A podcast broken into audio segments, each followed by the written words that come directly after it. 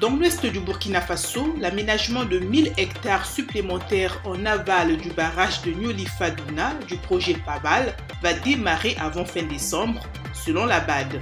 Environ 500 exploitants, dont 50% de femmes, auront des parcelles pour démarrer leurs productions agricoles un ensemble d'infrastructures d'appui comme des magasins de stockage, de séchage, de commercialisation, ainsi que des appuis en intrants agricoles, la formation des producteurs vont également être mises en place.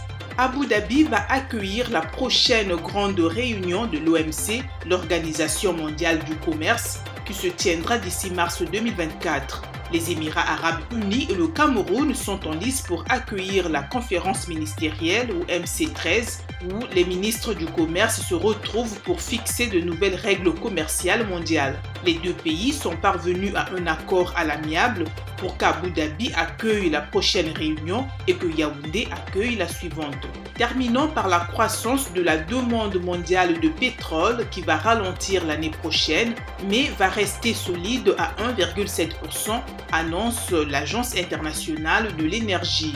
Les données ont incité l'agence à relever ses prévisions de croissance de la demande pétrolière pour cette année de 140 000 barils par jour à 2,3 millions de barils par jour et l'année prochaine de 100 000 barils par jour à 1,7 million de barils par jour pour un total de 101,6 millions de barils par jour.